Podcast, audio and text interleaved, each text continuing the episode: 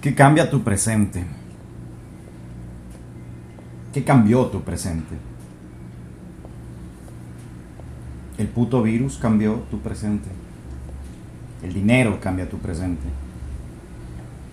Creo que nos dejamos estancar demasiado fácil. Todo lo que sucede hoy es una experiencia más de vida. Claro que no estábamos preparados. Es normal. Nadie te dijo que aparecería por obra y gracia de la divinidad absoluta una enfermedad que paralizará al mundo. Pero ya pasó y está entre nosotros. ¿Cuánto tiempo? Nadie lo sabe. Ahora la pregunta que debes hacerte es si esperamos que aparezca la cura o aprovechamos cada minuto para generar un cambio total en tu vida. Mira, el dinero hoy más que nunca lo necesitas para entender que no te sirve nada si la sociedad se estanca. Si te agarró con los pantalones abajo, como muchos de los que vemos oportunidades en base a lo que te apasiona. Hay que generar mucha inteligencia emocional y seguir, continuar. No tienes de otra. Mira tu entorno, por favor. Hay situaciones y vidas que sonríen a pesar que muchos ya sufrían afectaciones de su presente mucho antes que esto. Trata de generar una relación de abundancia con el dinero.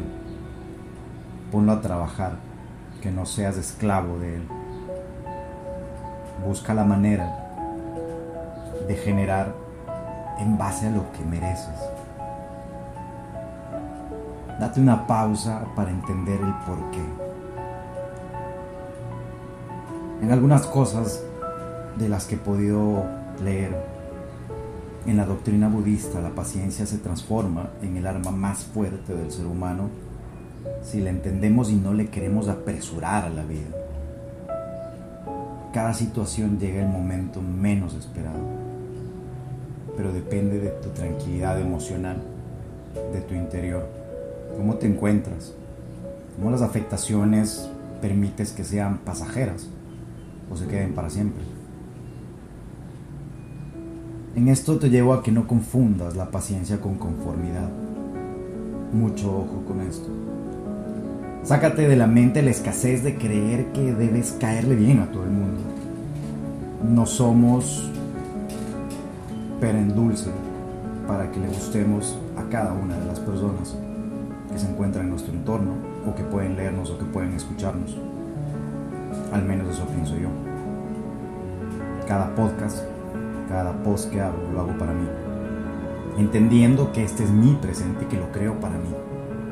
Dejando a un lado las posturas de egocéntrico, tal vez en muchas ocasiones sí desde mi ego pequeño pendejo que lo tengo que dejar salir para creer que es posible generar herramientas de cambio.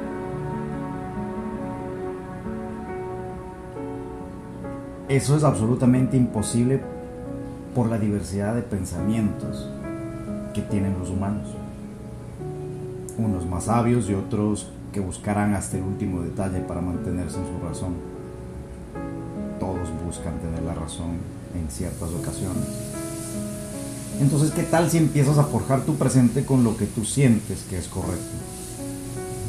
Los errores no van a parar porque la perfección es efímera o inexistente. Tal vez alcanzar lo equivalente a lo perfecto es obtener la excelencia en cada actividad que realizamos.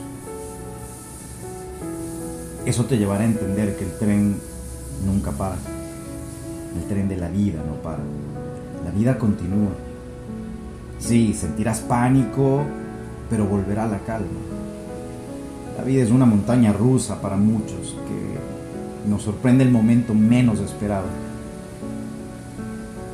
estás condenado a tomar decisiones. Somos esclavos de nuestras acciones y tenemos que hacernos responsables de las decisiones que tomamos en la vida. Esa es la mayor paradoja de vida. Esas decisiones binarias que debemos tomar. O en ocasiones, ¿por qué no un gris amén? No tiene que ser todo blanco o negro. Todo se transforma en una elección y de eso se trata vivir.